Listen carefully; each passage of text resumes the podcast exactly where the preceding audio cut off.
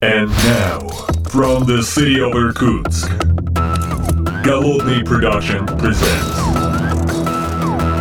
the Art of Programming Podcast.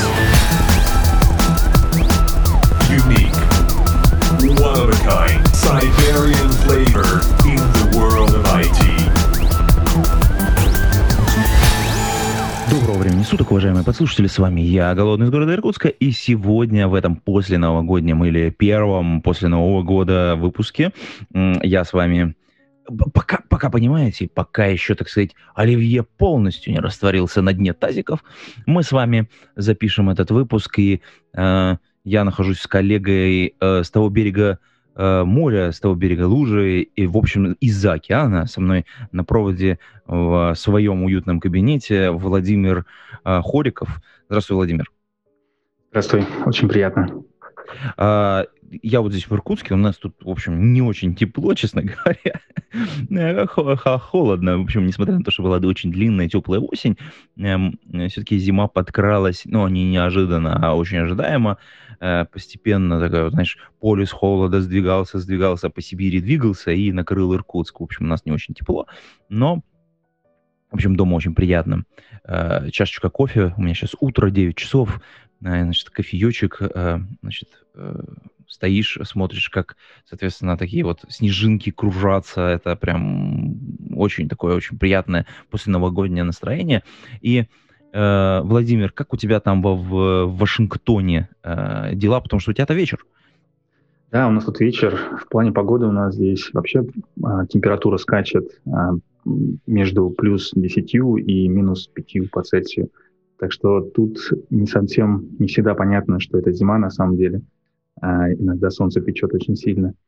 А так здесь а, в целом отлично. А, справили Рождество с женой. Прям такое было хорошее рождественское настроение посмотрели, скачали фильмов на советских стандартных наших. Это «Бриллиантовая рука», «Операция И», и вот под новогоднее настроение смотрели их. Слушай, я хотел тебя еще спросить, эм, вот, вот это вот, эм, ну, для советского человека, вот ты раз упомянул, не очень понятно, как вообще устроены праздники за рубежом, а именно в Соединенных Штатах. Там, то есть там есть Рождество, оно начинается 25 декабря где-то там примерно? Да. А вот как бы вот между 25 декабря и 31, соответственно, что происходит? Ну, происходит обычно то, что все берут отпуска на эту неделю и даже на неделю до этого. То есть это вот с 18 числа и до Нового года здесь никто не работает, как правило. Но официально это считается рабочими днями. А, Ну, то есть это вообще как бы это такое негласное правило, что вот там люди уходят в отпуск и... А как же планирование? Вот это же такая тема. То есть ну, конец года ж нужно же попланировать, нужно же посидеть в переговорках. Ну, сейчас в зуме надо посидеть, соответственно. Как с этим обходится? Никто ничего не планирует на последнее. Это как все равно, что планировать что-то в пятницу. Все равно, ну, как бы планировать еще может быть и ладно, но а, решать а, такие важные дела в пятницу, там, деплоить, а, это не стоит. Все решения важные откладываются на январь. Ага, то есть вот так вот интересно, все, все в январе происходит. Да. Слушай, это, это хоро- хорошая практика, надо вообще, кстати, со своими обсудить это дело, потому что у нас вот в декабре постоянный каждый год, вот сколько я работаю, каждый, каждый год моей работы, вот декабрь, это какое-то такое бурное помешательство, потому что, во-первых, конец года, все там планы закрывают, и в этот же момент нужно заниматься планированием очень активно. Ну, некоторые начинают раньше, вот в моей практике было, что ребята начинали планирование где-то в ноябре, вот ну, там типа собирались, начинали какие-то там под- подгонять какие-то вещи, там приоритетные планы, там цели выставлять, KPI выставлять, OKR выставлять, ну то есть какие-то такие вот вещи там потихонечку, потихонечку, потому что это долго все согласуется, и потом в Да-да-да. декабре уже апофеоз такой, то есть там это все со всеми, здесь- секрет в том, что а, финансовый год не совпадает с календарным годом. Здесь финансовый год начинается в июле, и поэтому такое планирование начинается где-то летом, в мае и в июне. И это очень хорошо в том плане, что а, такое разделение ответственности не происходит. С одной стороны, у нас Новый год Нового го- Новым годом идет, а с другой стороны, планирование уже где-то там через полгода после Нового года. Ага, вот как интересно, слушай. Это интересная особенность, мне кажется, она такая сама по себе. Это разделение, но само по себе, э, мне кажется, интересно. А вот э, ты много видишь компаний, если я правильно понимаю, по твоему профилю работы, э, ты, я так понимаю, контрактором работаешь в Соединенных Штатах, mm-hmm. и, соответственно, много разных организаций видишь, именно вот как они организованы. Есть какое-то вот общее что-то у них, или они, ну, как бы, как каждая новая компания по-разному устроена? А, я не думаю, что можно прям что-то выделить общее. А, я бы сказал, из такого общего, может быть, немножко непривычно, особенно мне было, когда я приехал сюда, это то, то что здесь не особо как-то расторопные местные, местные работники. А вот. Это немножко сбивает с толку, потому что когда а, там, где вот в России, в компании, где я работал, обычно все как-то шустрее делалось. Здесь бюрократии а, будет побольше. С другой стороны, я, конечно, не работал в госкомпаниях в России, может быть, там так же, как и здесь.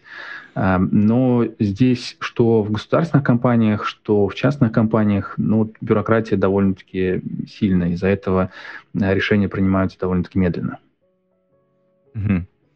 Но вот это вот, кстати, очень интересный момент, если я правильно понимаю, достаточно серьезное разделение труда есть во многих, ну, как бы, вещах. Ну, то есть вообще, в принципе, там, как это, от Адама Смита, в общем, по сути дела, да, разделение труда — это царь, бог и вообще все, все остальное.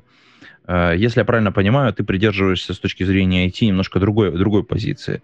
Э, я сейчас намекаю на крафтманшип и твой блог, а, потому что вот этот термин крафтменшип э, это такой человек, ну, такой мастер, короче, по сути дела, да? Yeah. Человек, который умеет сделать от начала до конца и сделать так, топчик. Да, да. То, ну, когда я вот э, начинал блог э, в 2014 году, я как раз выбирал, когда название, в те времена было очень распространенное движение, распространено движение software craftsmanship тогда, ну, где люди, а, программисты, да, вот они а, такие подходили ко всему с точки зрения вот красман, красманов, а, мастеров таких, вот, и в своем блоге я вот как бы пытался оседлать вот то движение в эту сторону. А, ну ссылочку мы, конечно, приложим в шоу-ноты. Слушай, вот э, а вот ты говоришь, в 2014 году это было очень активно развивалось, а сейчас, сейчас что-то поменялось? То есть, как да нет, наверное, ничего не поменялось, э, по идее. Э, просто я за этим уже не так активно слежу, как раньше, но я думаю, движение осталось. Э, скорее всего, также проходят метапы, блоги, в принципе, тоже все те же активные, которые я читал в те времена. Так что, думаю, ничего особо не поменялось с тех пор. Слушай, ну, вот мне, кстати, очень интересный момент, если мы тут немножко про блоги коснулись. Э, я когда вот эм, смотрю на э, IT-площадки какие-то, ну, где вот много, как то многое происходит, потому что мы же понимаем, что вся жизнь, она сосредоточена, ну, в, в конечном счете сосредоточена в каких-то таких вот местах, где жизнь есть. Например, в России это хабр. Ну, очевидно, там не знаю, там 90% информации, оно проистекает, либо стекается, либо вообще зарождается внутри хабра. Ну, то есть как-то оно рядышком там еще есть, вот какие-то очаги дополнительные, но все равно там, скорее всего, какое-то либо отражение, либо там хвостик э, к хабру при, так сказать, приплюсовывается. Э, за рубежом, ну, мне сложно оценить, потому что там, в общем, ресурсов побогаче. Вот, и, ну, то есть, с одной стороны, я вижу, что одним из таких ресурсов является Reddit, а, как, ну, такая, как бы, огромная, как бы, не знаю, мне хочется сказать помойка, ну, конечно, это не совсем помойка, это все-таки такой какой-то storage для всего, такая бесконечная кладовка. Вот. А, понятно, что есть э, там издательство, ну, потому что, вот, например, ну, там, TechCrunch, это, это, очевидно, это издательство, это, не, это не, никакой не блог, или, там, это вот какие-то такие вот истории, да, это люди, которые делают бизнес, по сути дела. А вот как видится это с точки зрения людей, которые делают, создают контент? То есть есть единая точка приложения усилий или все стараются по своим домикам, так сказать, разбежаться и сделать свои собственные блоги? Потому что ты упомянул, что все блоги, которые ты читал, они до сих пор активны. Да, это вот тоже было некоторым различием, вот когда я переехал из России в Америку, что в России действительно а, отдельных блогов не так уж и много. Там, вот я могу вспомнить сейчас так вот из головы просто только два. Все остальные, большинство людей пишут в Хабар, а, и ну, там довольно-таки, да, как ты сказал, большая тусовка и очень активная активное IT-сообщество. Здесь я вот таких э, больших таких э, сайтов с user-generated контентом я не могу даже вспомнить. Да, вот ты называл TechCrunch, это скорее издательство туда, ну, само, э, само издательство пишет э, весь контент са, сами. Здесь, да, очень сильно, очень распространено очень распространен блог Reddit и Hacker News, но там скорее это просто сборник ссылок на другие сайты, а не свое что-то. То есть да, здесь э, более такое децентрализованное движение с блогами. У всех свои блоги в основном, либо же они хостят их где-нибудь на медиуме, но при этом там, э, все равно они туда хостят сами. То есть медиум это не, э, не аналог Хабра, все-таки это скорее аналог Твиттера, где ты сам пишешь свой контент и потом сам его маркетируешь, не как на Хабре. Слушай, а вот это вот это тоже какая-то вот особенность местная, или это просто так ну, исторически сложилось? Я вот не знаю, да, вот как так получилось, что в русскоговорящей IT-тусовке все сидят на Хабре, а в, вот в местной так сказать, тусовке такого нету. Вот, наверное, потому что сама тусовка может быть больше, у меня других, на самом деле, идей даже и нету. Или, может быть, изначально просто культура сложилась так, что а, все, а, больше людей создавало свои блоги, и а, на, сайты получили больше распространения, те, которые агрегировали эти блоги, ссылки на них, такие как Hacker News, а не такие как Хабр. Я, на самом деле, даже аналогов Хабра здесь не знаю. Угу. Э, слушай, ну у меня есть э, гипотеза, мы, мы к ней чуть-чуть позже перейдем. Э, интересная история, потому что как, как бы когда я смотрю на вот американские какие-то вот, ну не американские, вообще зарубежные как бы истории, понятно, что там основную львиную долю занимает WordPress, вот как блоговая платформа mm-hmm. такая. Это такая интересная история сама по себе. Но вот последние годы, годы уже, да, господи, время-то летит, я вижу, что очень активно развивается Hugo как платформа, точнее, как блок-движок, наверное, так. Э, и я его люблю и смотрю, с, с, как-то с большим удовольствием обнаружил, что твой блог тоже на Hugo написан, ну, поддерживается с помощью этого движка. А, потому что я вот э, в нескольких своих проектах использую Hugo и прям очень-очень доволен. Как, да, как, это... как ты пришел к этому, к этой истории и вообще как бы насколько он популярен в Соединенных Штатах? А, довольно популярен, и это причем не единственный такой движок, который генерирует статический контент. Есть еще Jekyll, еще несколько. Я вот когда... Jekyll на Ruby, по-моему, написан, да? Хьюго написан на Go, если я правильно. Да, да, Хьюго на Go, это точно, Jekyll не помню на чем. А, и я вот, когда переходил на статический движок, я выбирал из нескольких, но Hugo мне показался такой самый современный, а, а, наиболее такой компактный, и плюс еще были примеры других людей, которые писали свои сайты на Hugo, я вот оттуда немножко стащил кода, и мне вот еще очень понравился этот движок по сравнению с остальными, ну и вообще по сравнению, конечно, с WordPress, это небо и земля, даже не сравнить. У меня до где-то года 18 э, мой блог был на WordPress, который я хостил там на отдельном сервере, и я бы не сказал, что у меня прям такой сильно посещаемый блог, а в него заходит, может быть, ну, сейчас где-то порядка тысячи views в день, а раньше меньше было, и, ну, вот 500 views вот в те времена, ну, это ничто, это парочку людей, там, не знаю, в минуту в среднем. Вот. И а, несмотря на это, мой блог, который висел на WordPress, довольно долго загружался. Я, некоторые статьи грузились там по 2, по 3 секунды. А, и, ну, это вообще никуда не годилось. Я старался сначала как-то а, контент, а, там, ставить плагины для кэширования контента, старался прикрутить а, а, этот Cloudflare, mm-hmm. который фронтенд. Э, это помогало в какой-то мере, но не особо-то сильно. И в какой-то момент я плюнул, сказал, нет, все, хватит, надо, нужно делать что-то другое. Ну и причем еще в самом блоге, а, в смысле в WordPress, там все-таки недостаточно хорошие, инструменты существуют для контроля самого контента этого блога, потому что там какая-то есть стандартная тема, и ты вот стараешься туда встроить свои а, виджеты или еще что-то, там свои CSS, и потом, допустим, если ты обновляешь новую, а, ставишь новую версию этого WordPress, то очень часто бывает так, что эти CSS обнуляются, и тебе приходится самому следить за тем, чтобы твои изменения, твои кастомизации не затерлись там при установке новой версии. И вот это все настолько была большая головная боль, что, а, да, я решил, что хватит, нужно переходить на что-то нормальное, оглянулся вокруг, посмотрел, что другие люди используют, выбрал Хьюга. И вот с тех пор, а вот сколько я давал за хостинг, ну, наверное, у меня был один из самых дешевых хостингов, который я потом проапгрейдил до чуть менее дешевого, а, ну, потому что у меня не справлялся мой сервер. Ну, я уже точно не помню, но порядка, не знаю, 20 или 30 долларов в месяц я за это отдавал, за, за свой хостинг. А сейчас у меня весь блог мой хостится в виде статического контента, который я загружаю в блобы Azure а, это вот аналог S3 у Амазона. Там тоже есть такая же фича. Вот, да, да, а, да, и да, прям вот, угу. да, у, у блобов есть прям такая фича, как статические сайты. Туда загружаешь HTML, и он показывает а, все, ну, как есть. И теперь вместо там 30 долларов в месяц для меня это стоит 0 долларов в месяц. А, все стало бесплатно, и при этом работает это намного быстрее, чем WordPress. Ну, просто мгновенно загружаются странички. А, ну, плюс еще, конечно, ширмни от Cloudflare помогает.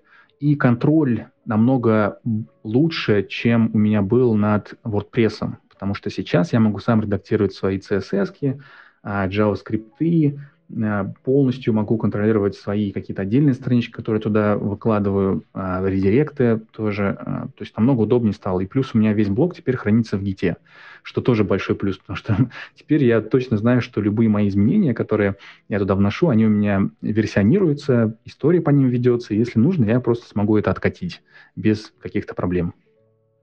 Ну, да, то есть это ту историю, которую ты сейчас обозначил про, про S3, э, по сути дела, она у всех взрослых провайдеров по большому счету есть. Это у нас и на Амазоне есть история та же самая, и у Гугла есть э, и у Ажуре, и вот я работаю в Яндекс Cloud, та же самая история. То есть э, Object Store вы можете положить, соответственно, все файлики в виде вот, ну, блобов. Ну, то есть это вы делаете бакет, в бакет складываете, соответственно, файлики, и, по, по сути дела, остается только смаршрутизировать к ним, э, соответственно, построить маршрут э, достижения то есть прикрутить домен и, соответственно, со всеми вытекающими подробностями. Да, э, и, как правило, это действительно оказывается очень-очень дешево, либо практически бесплатно, если вы попадаете там в... Э, в там, как это называется? Да, там есть бесплатный лимит. Бес, бесплатный вот... лимит, да. Но, скорее всего, вы попадете почти 100%.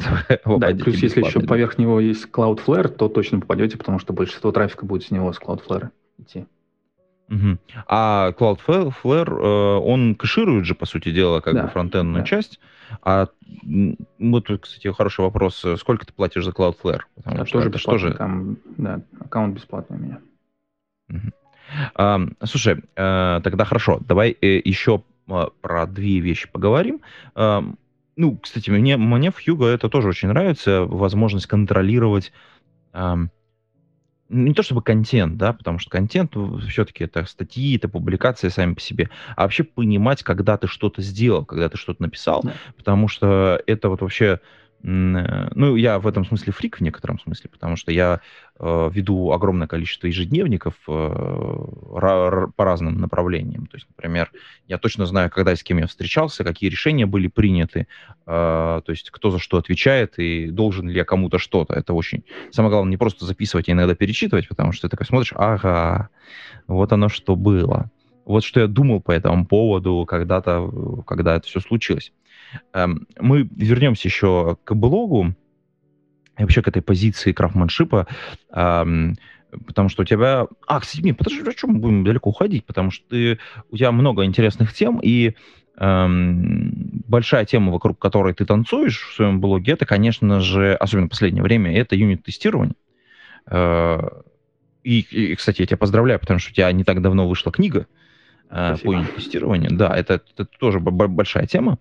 Э, но вот прежде чем мы к книге перейдем, у меня к тебе э, несколько вопросов. Вот смотри, Да нет, давай с нее начнем. Вот смотри, а, а, а зачем еще одна книга по юнит-тестированию? Вот это, это же изъезженный конек, это же прям, ну, по-честному, это прям такая вот, ну, большая, огромная ниша, внутри которой, ну, как бы там, я не знаю, мне кажется, во все стороны уже прокопать успели, там, на полный штык.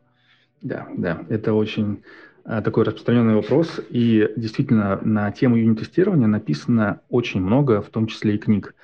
И когда вот я начинал писать, а, точнее, когда я решил написать книгу, процесс вот выглядел с моей стороны не, не то, что я решил написать книгу про юнит-тестирование. У меня было, на самом деле, два топика.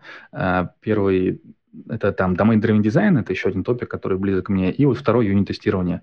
Но просто про domain-driven design а, тоже довольно много книг написано, и там как раз я считал, считаю, что для меня ну, не осталось таких тем, которые не были бы раскрыты до меня. Поэтому на эту тему я решил, что писать книгу, но нет смысла. Но с юнит-тестированием тут немножко не так, даже совсем не так, я бы сказал. Потому что, несмотря на то, что на тему юнит-тестирования довольно много написано книг, но все они либо для бигинеров написаны, либо они написаны так, что, ну, э, скажем так, я с ними полностью не согласен. А, вот. И э, целью, одной из целей написания этой книги было как раз то, показать свою позицию, э, показать, почему э, там, я считаю, что некоторые практики неверны, э, которые довольно распространены при написании тестов, и выстроить книгу, да, и вот сам подход при написании книги, который я стал, которым я старался придерживаться, это выстраивать все тезисы с самого фундамента и вот на них а, остальные тезисы устраивать в качестве следствий.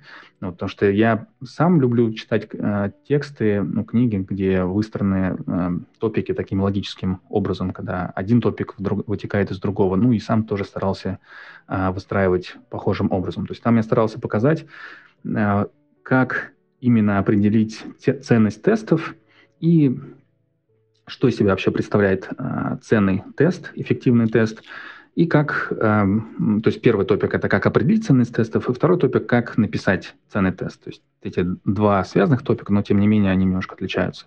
Потому что для mm-hmm. первого э, вам нужно просто иметь какой-то frame of reference, то есть общую точку зрения, которую вы сможете применять для оценки ваших тестов. А для второй вам еще нужны навыки рефакторинга кода, и, ну и вообще написание кода, потому что при написании тестов вам также нужно иметь хороший код, а, потому что ну, код и тесты между собой а, связаны, и не получится написать хорошие тесты, если у вас код не позволяет этот тест, этот себя тестировать, то есть написать для себя тесты. Вот, то есть, э, то есть в этой книге я постарался а, вот, а, определить такие фундаментальные вещи, как что из себя представляет эффективный тест, как его написать, какие антипаттерны из этого следуют, как их а, избегать. Вот слушай, вот отсюда мы давай назад э, прыгнем к термину, который, который мы в самом начале обозначили, а, термину, который определяет твой блок, это крафтманшип, потому mm-hmm. что ведь очевидно же, что чтобы был, был хороший код, доступный для тестирования, позволяющий самотестироваться, ну, в смысле, условно говоря, дающий тебе инструменты для того, чтобы написать хороший тест. Человек, который пишет этот код, он должен его правильно писать. Ну, в смысле, правильно, ну, здесь кавычки можно поставить, но все-таки он должен понимать, как потом этот код будет тестироваться. Э, то есть компетенции а, по тестированию должны быть у разработчика, не только у тестера, а еще и человека, который пишет а, ну, именно самый основной базовый а, код. И с этой точки зрения вот крафтманшип, то есть человек, который может сделать все, это просто одна из его компетенций, правильно? Да, совершенно верно. И здесь чудесным образом пересекаются топики юнит-тестирования и крафтманшипа, потому что как-то так сложилось, что хороший код одновременно является и тестируемым кодом, потому что плохой код он мало того, что плох в поддержке, но его также и протестировать будет сложно. То есть а, все вот эти хорошие принципы написания кода, такие как, допустим, dependency injection, а, абстрагирование и прочее, они также не помогают и при юнит-тестировании этого кода. То есть одно неразрывно связано с другим. Слушай, а вот эм, есть очень такая, ну, на мой взгляд, очень правильная концепция, которая говорит о том, что когда человек учится, ну, а мы понимаем, что вообще хорошего в жизни вообще мало. Ну, то есть, как бы, всегда так происходит как-то, что хорошего прям, вот конкретно хорошего, всегда в жизни мало. А в основном всякая фигня. Вот когда человек учится, на мой взгляд, да, э, идеальный вариант, когда у него есть кто-то, кто помогает ему э, учиться. И, и, ну, вот, э, обычно это, ну, кто-то мастер какой-то, да, вот лучшие как бы, на мой взгляд, э, практика — это когда есть мастер, у которого ты можешь поучиться. Ну, грубо говоря, рядом сесть и, и спросить, задать вопросы, а он тебе, наоборот, может какие-то штук рассказать или, наоборот, показать, ну, какое-то а, парное программирование, может быть, сделать, ну, опять же, проревьюить твой код. Эм, вот э, в какой момент человек становится крафтменшип?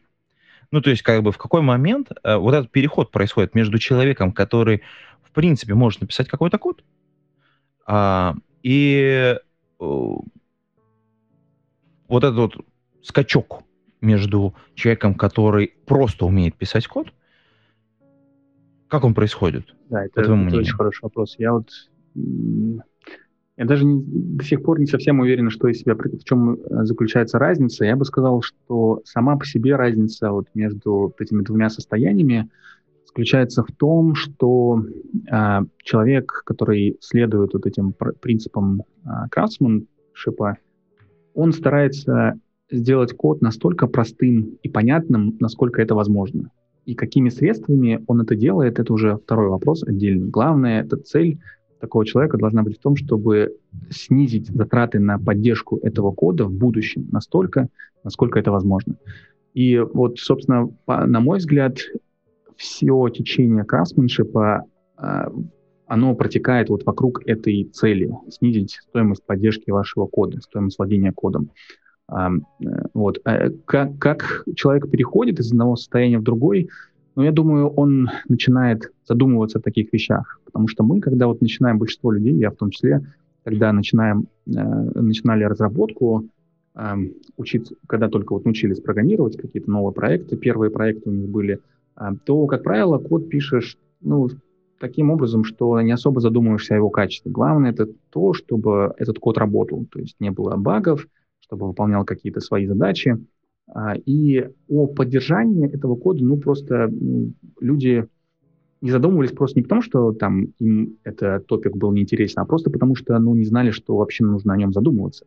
Потому что не было опыта, и только с опытом приходит уже понимание того, что код не, должен не только работать, но и а, быть настолько простым, чтобы его в дальнейшем можно было просто а, простым образом поменять, доработать, какие-то вещи отрефакторить в нем, изменить и так далее. А, и а, много людей, к сожалению, вот за, останавливаются на стадии, когда они стараются сделать код работающим, что важно, естественно, это как бы необходимое условие для а, того, чтобы быть хорошим программистом. Но при этом они не идут на шаг дальше, то есть делать этот код еще настолько поддерживаемым, настолько это возможно, настолько, насколько это возможно. А, а, и вот очень такой есть термин а, забавный на этот счет, это Advanced Beginners. Есть блог человека, вот, который раньше, по крайней мере, писал на эти темы, где вот, когда вы приходите в какую-то компанию, в нем есть уже сложившийся специалист, который знаком с доменом вашего проекта, и вот э, он пишет код так, как вот привык писать, там, не знаю, работая в этой компании в последние 5 или 10 лет. И про практики разработки он, ну, не слышал, и ему это не особо интересно. То есть, с одной стороны, этот человек а, довольно-таки а, синер в том плане, что он давно уже на проекте, все в нем знает, но с другой стороны, его code skills, то есть э, скиллы как разработчика, они достаточно хороши в том плане, что поддерживать его код за ним довольно сложно. И он, возможно, даже вообще единственный такой в организации, который может поддерживать тот код, который он написал.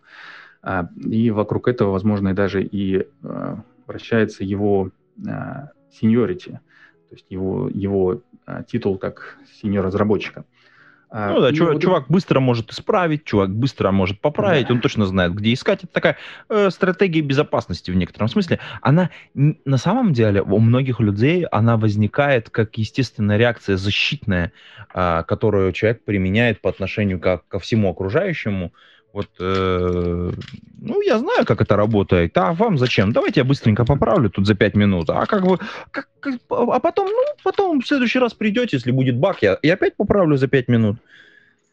И менеджеру даже, кстати, вот плохому, кстати, менеджеру это очень удобно. Ну, потому что, а что, 5 минут, у тебя все поправлено. Да-да-да, именно так. Да, и вот таких людей называют э, эксперт-бегинерами, э, которые эксперты в домене, но бегинеры как программисты. Э, и вот следующий шаг очень часто бывает сложно сделать. И чем дольше э, с этим шагом тянешь, тем сложнее его сделать. Потому что в то, как ты разрабатываешь код, ты как бы начинаешь уже вкладываться в не, в, не только там усилия свои, но и свой, свою identity ты туда вот вкладываешь. То есть это то, как я пишу код. И писать его по-другому, ну, нет смысла. То есть, и ты вот начинаешь от, откидывать а, какие-то практики, как, про которые тебе говорят твои коллеги, как какие-то неважные. Ну, зачем нам это надо? Мы уже сто лет тут пишем код по-нормальному, и как бы все работает. Вот. И вот из этого бабла, из этого пузыря довольно сложно выбраться. Как правило, если а, ты являешься ведущим разработчиком, то ты из него и никогда не выберешься, потому что для того, чтобы из него выбраться, тебе нужен какой-то пинок, стимул. А, то есть а, либо тебя должны уволить, либо перевести в какую-то другую команду, где ты не являешься ведущим разработчиком, и там, где тебя будут тыкать а, носом в свой код. Вот. У меня вот много таких примеров, где я работал в компаниях, где вот люди хорошие, причем разработчики, ну, в том плане, что они старательные, пишут код без ошибок, но при этом они пишут его так, что поддерживать его потом очень сложно. И они, как, правило, плохо реагировали на фидбэк по поводу э, качества их кода. Вот, то есть я думаю, вот это как раз и разделяет э, человека, который стремится стать красменным, и человека, который просто стремится делать свою работу хорошо, но вот без э, упора на качество кода и с целью уменьшения затрат на его поддержание.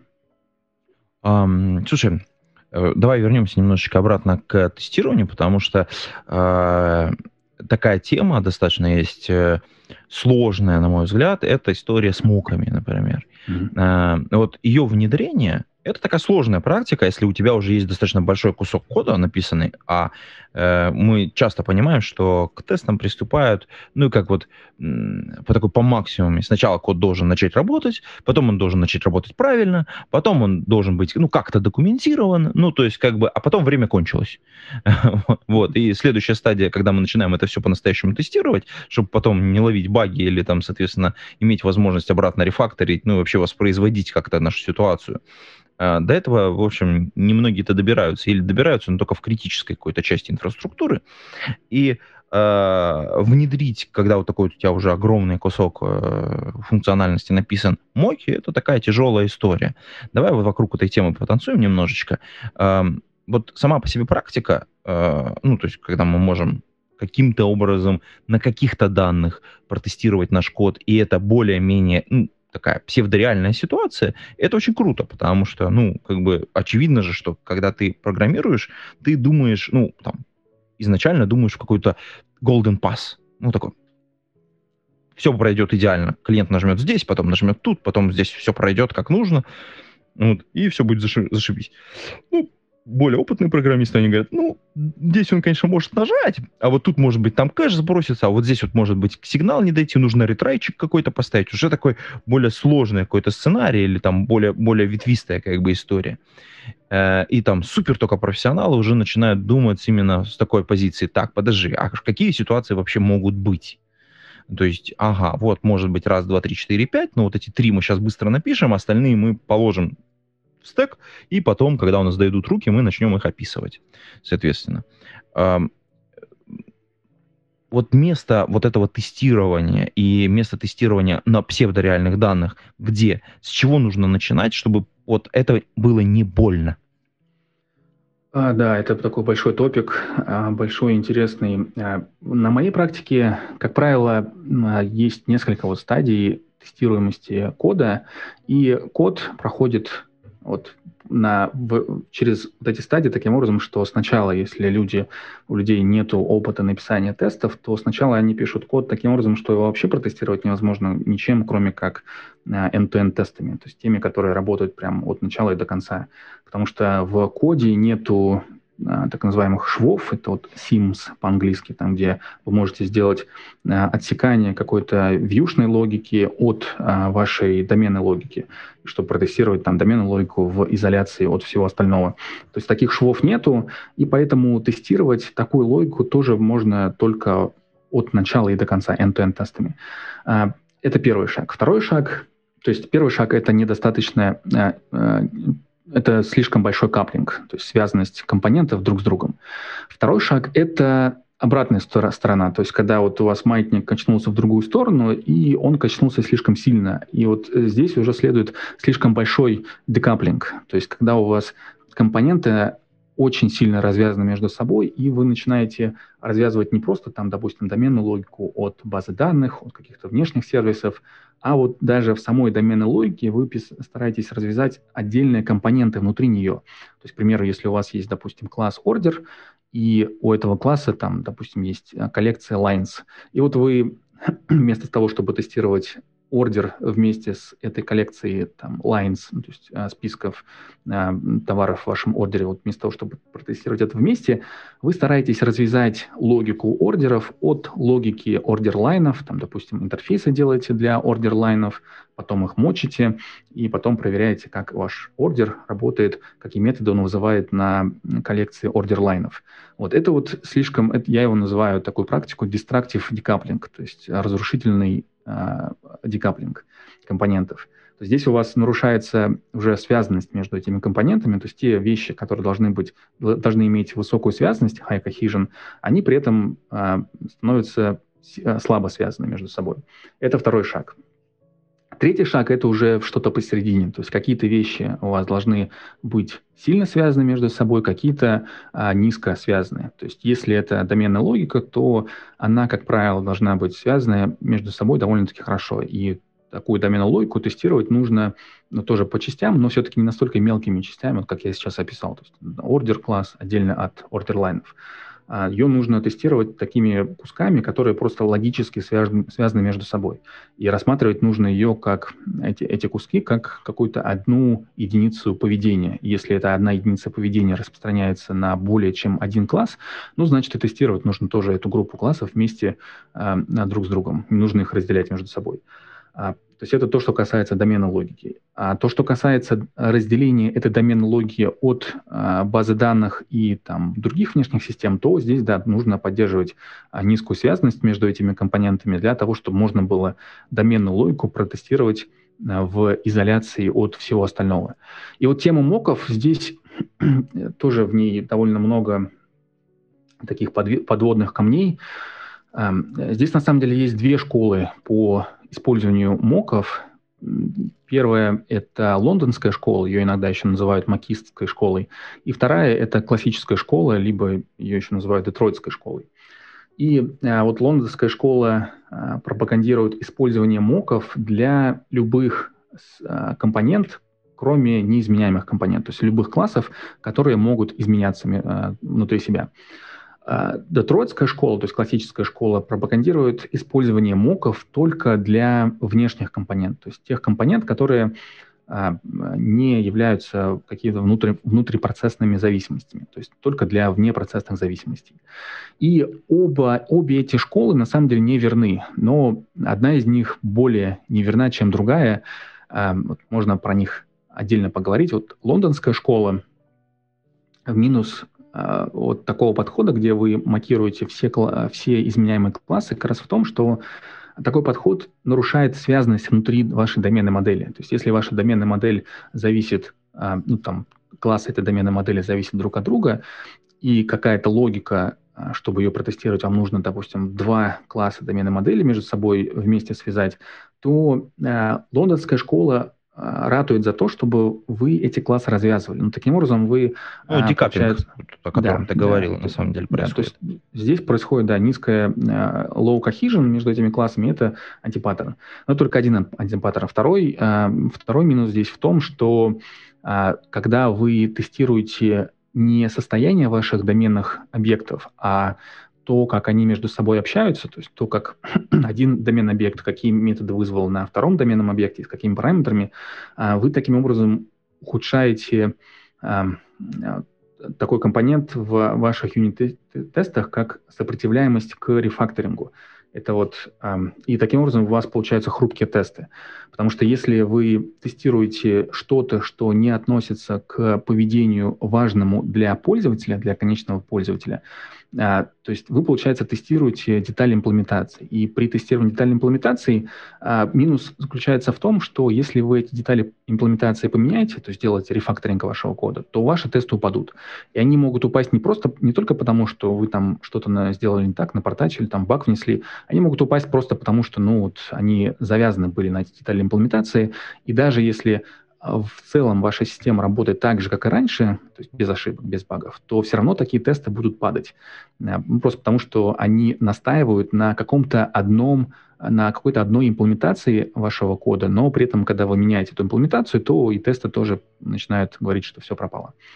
А, и вот э, как раз тут э, хотелось бы в сторону деталей имплементации уйти немножко. То есть в понятии хороших тестов есть а, ну, вообще четыре есть свойства хороших тестов, но основные там два. Это первый, это насколько хорошо тест выявляет ошибки в коде, и насколько а, много шума, то есть ложных срабатываний, этот тест выдает по мере выявления этих ошибок. И оба эти параметра очень критичны, очень важны, потому что если ваш тест не будет не вылавливать никаких багов, то такой тест, естественно, бесполезен, потому что, ну, если он ничего не может найти, то зачем писать такой тест? Но, с другой стороны, даже если такой тест может выявить все возможные ошибки в вашем коде, но делает это с огромным количеством ложных срабатываний, то такой тест тоже будет бесполезен. То есть такой тест вам будет говорить при каждом рефакторинге, а вот здесь ошибка, а вот здесь ошибка. И вот вы просто перестаете доверять этим тестам, которые каждый раз а, кричат а, об ошибках, а, ну, потому что вот, пару раз вы, допустим, посмотрите на их результат, но в третий раз подумайте, что, наверное, это тоже ложное срабатывание, и не будете на него смотреть. То есть вот эти два параметра очень критичны, потому что они, вли, а, они влияют на вашу способность реагировать на ошибки в тесте, э, в, в коде, а, вот, и своевременно их выявлять.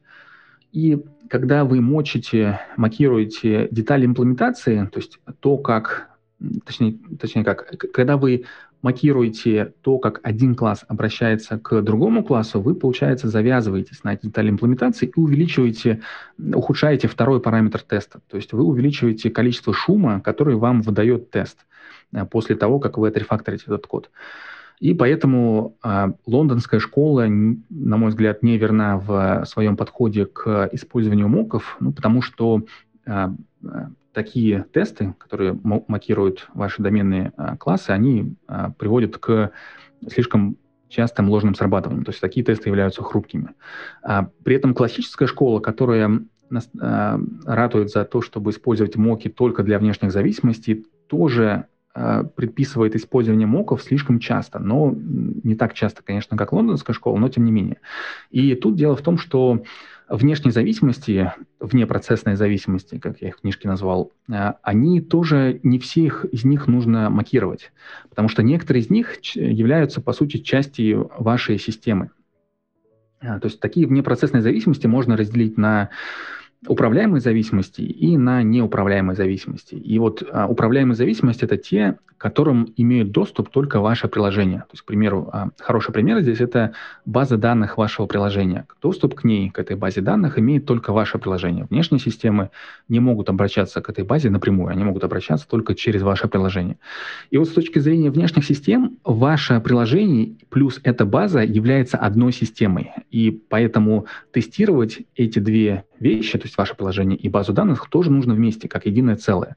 Э, и при... Э, почему так происходит? Ну, э, вообще вот при построении систем вам нужно следовать правилу а, поддержания обратной совместимости с другими системами. То есть, когда вы разрабатываете какую-то систему, и там, допустим, соседний отдел разрабатывает свою систему, и вот вам нужно поддерживать между ними интеграцию, вы не можете просто так с новой версии взять и сломать контракт, который у вас установлен с той и второй системой, потому что если вы, допустим, поменяете формат сообщений, которые вы, ваша система отправляет на, на шину сообщений, то а, другие системы просто перестанут этот формат понимать. То есть вы должны, неважно от, от того, какие вы рефакторинги делаете, вы должны должны всегда поддерживать этот формат в том же виде. А, то есть, во-первых, формат, а во-вторых, контент этих сообщений. Вот. И моки очень полезны как раз в том, чтобы устанавливать этот контракт и следить за тем, чтобы он не менялся. То есть, когда вы а, общаетесь, когда ваша система общается с другими системами, для поддержания этого контракта моки очень полезны.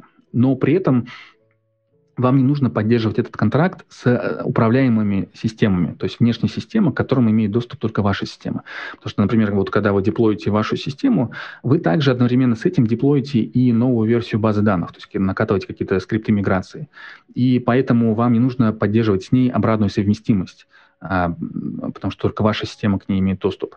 А, и поэтому э, здесь а, тестировать то, как именно какие там SQL-запросы отправляет ваша система к этой базе данных, какие хранимки она там дергает, с какими параметрами, нет никакого смысла. Это все равно, что вот при обращении там к коллекции, которая хранится в памяти, вы будете смотреть, какую, какой метод на этой коллекции а, ваши там доменные объекты вызвали. Вам главное понять, какое конечное состояние было у этой коллекции, какое конечное состояние было у этой базы данных, а каким образом а эта база данных пришла к этому состоянию, для вас уже не так важно. Э, вот. И в этом как раз разница. То есть вот эти зависимости внешние, они делятся, еще раз, на управляемые и неуправляемые. Управляемые — это, к примеру, база данных, которые имеют доступ только ваше приложение. Такие управляемые зависимости макировать не нужно. Их нужно тестировать вместе с вашим приложением. Неуправляемые зависимости, только такие зависимости нужно макировать. Это, к примеру, шины сообщений, какие-то внешние системы, downstream, к примеру, SMTP-сервис. А, их тестировать нужно, и моки здесь как раз очень полезны, но только в этих, в, в этом типе зависимостей. Слушай, ну вообще э, это большая тема. Я так понимаю, в книге она у тебя тоже, кстати, хорошо разобрана. Да. А, вот э, давай вернемся немножко к книжке назад. Ну, ссылочку, кстати, мы приложим, ее можно купить на Амазоне, соответственно. Эм, эм, как долго ты писал книгу? Если я понимаю, ты где-то летом а, писал о том, что ты вроде как а, собираешься на... в девятнадцатом году, да, не в двадцатом, собираешься ее написать, на, вот, а уже вот получается сколько? Уже где-то месяца три, наверное, да, она уже продается? Больше? А, там, то есть я писал английскую версию сначала, ага. она вышла в январе 2020 года. А, вот в январе, да. Да, перевод на русский, который я тоже редактировал, то есть там вот, по поводу перевода, кстати, вот очень часто можно видеть а, перевод э, плохого качества, и а, читаешь на русском одно, потом смотришь оригинал, там написано совершенно другое, диаметрально противоположно. Здесь такого быть не должно, потому что я сам смотрел за тем, что перевод был нормальный. А, вот, а начинал писать я ее, э, когда же это было? Я думаю, это было в конце 2018 года, да, я начал ее писать где-то в октябре или в ноябре у меня ушло на написание книги где-то 9 или 10 месяцев. Я где-то к августу 20 то есть 19 года я ее закончил. И там еще вот ушло где-то 3-4 месяца на эдитинг, на паблишинг. То есть книга была уже в готовом, полностью готовом состоянии где-то в сентябре, в октябре, и вот еще месяц или два ушло на то, чтобы отдать ее в печать и начать распространение. А на русском языке, соответственно, книга готовится к печати, да, я правильно понимаю? Она как раз недавно вышла, то есть это в, а, уже в конце ноября. Да. Слушай, я просто просмотрел вот эту историю, ее уже, наверное, можно купить. Если уже можно купить, мы ссылочку, наверное, тоже приложим в шоу-ноты. Mm-hmm. Соответственно, можно с этими темами познакомиться и на русском языке. Это совершенно замечательная история. А, ты знаешь, вот э, когда люди пишут книги, мне кажется, здесь есть Э, важный момент. Э, есть люди, которые пытаются на, этим, на этом заработать, а есть люди, которые, ну, условно говоря, пишут это ради пиара. И вот если с... Ну, мы будем честными, на айтишных книгах, в общем, сильно много денег-то не заработать, потому что у нас очень такое узкое комьюнити достаточно. Книги не так часто, чтобы покупают. Ну, есть такое мнение, по крайней мере. Ты можешь меня разубедить по этому поводу. А в основном художественная литература для зарабатывания денег. Ну, то есть там люди пишут там а, какие-то билетристику какую-то, то есть, чтобы, а, так сказать, это все хайповало, продавалось, все остальное. И понятно, что там, когда книга стоит там 30 долларов, ее, понятно, там, если купили там тысячу, тысячу экземпляров, уже, уже, уже как-то это приятно на кармане немножечко. Вот. В любом случае. То есть и, понятно, перевод — это тоже в некотором смысле пиар. А, я правильно понимаю, что книгу ты писал э, для того, чтобы популяризировать себя в некотором смысле, а, и те идеи, которые, которые вот в этой книге, естественно, изложены от твоего, от твоего имени?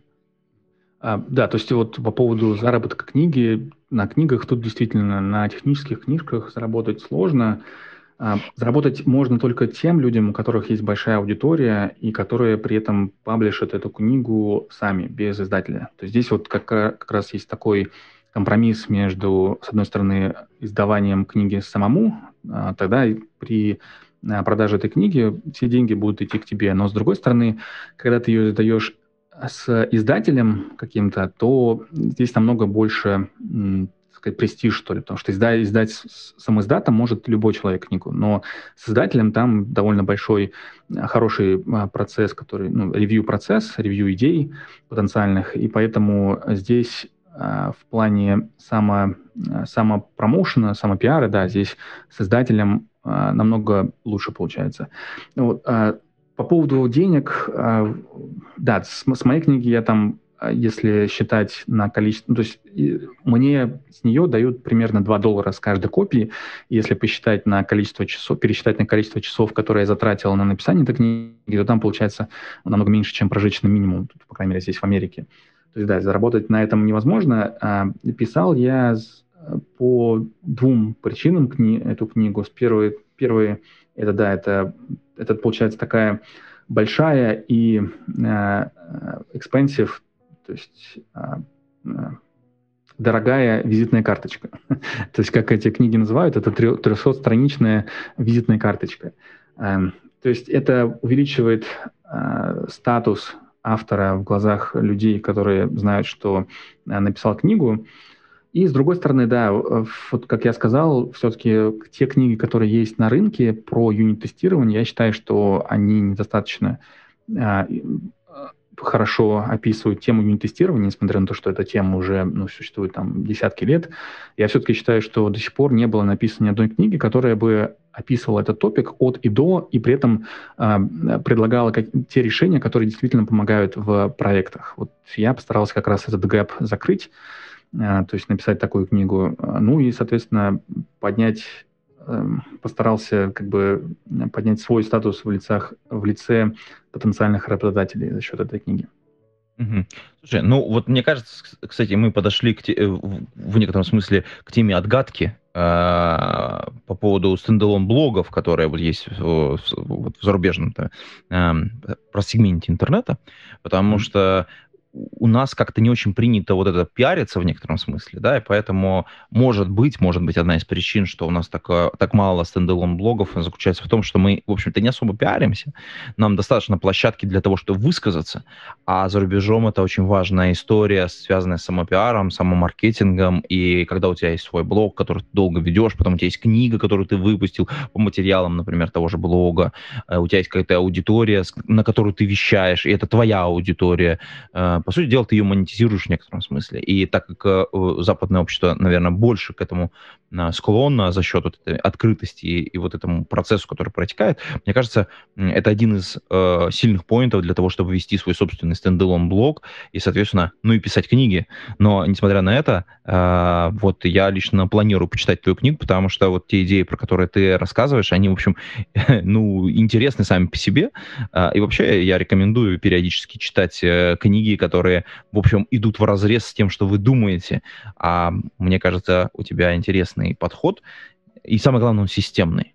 Э, в любом случае, я планирую почитать твою книгу. Ссылочку оставим мы в шоу-нотах. И а, вот наш вот этот первый такой ознакомительный подкаст э, в теме юнит-тестирования, потому что мы, конечно, не могли все разобрать. Мы, конечно, опустили целую огромную тему про ДДД, мы dry dump, конечно, вот эту разницу между подходами тоже в разработке э, и тестировании опустили, хотя тоже очень интересно было бы немножечко с тобой на эту тему подискутировать.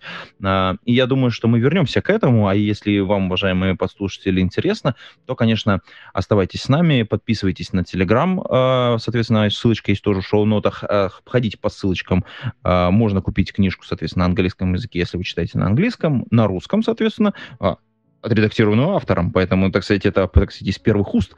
А, ссылочка тоже в шоу-нотах. И на этом мы будем с вами прощаться. И я надеюсь, что Владимир в одном из следующих выпусков к нам вернется, и мы еще раз поговорим на тему тестирования, более плотно погружаясь в, так сказать, в устои, в каноны. И вот это все. Спасибо тебе, Владимир. Обязательно, буду только рад. Спасибо, Антон, за то, что пригласил меня на подкаст. Очень было приятно. Ага, и на этом все. Пейте кофе, пишите Java. Пока-пока. Пока. Выпуск этого подкаста выходит при поддержке патронов Александр Кирюшин, Алекс Маликов, Федор Русак, Игорь Кополь, Лео Капанин, Михаил Гайдамака, Ника Буру, Василий Галкин, Павел Дробушевич, Павел Ситников, Сергей Киселев, Сергей Винярский, Сергей Жук. Спасибо вам большое, уважаемые патроны. А вы, уважаемые послушатели, можете стать э, патронами. Приходите на patreon.com голодный и поддержите выпуск этого и других подкастов.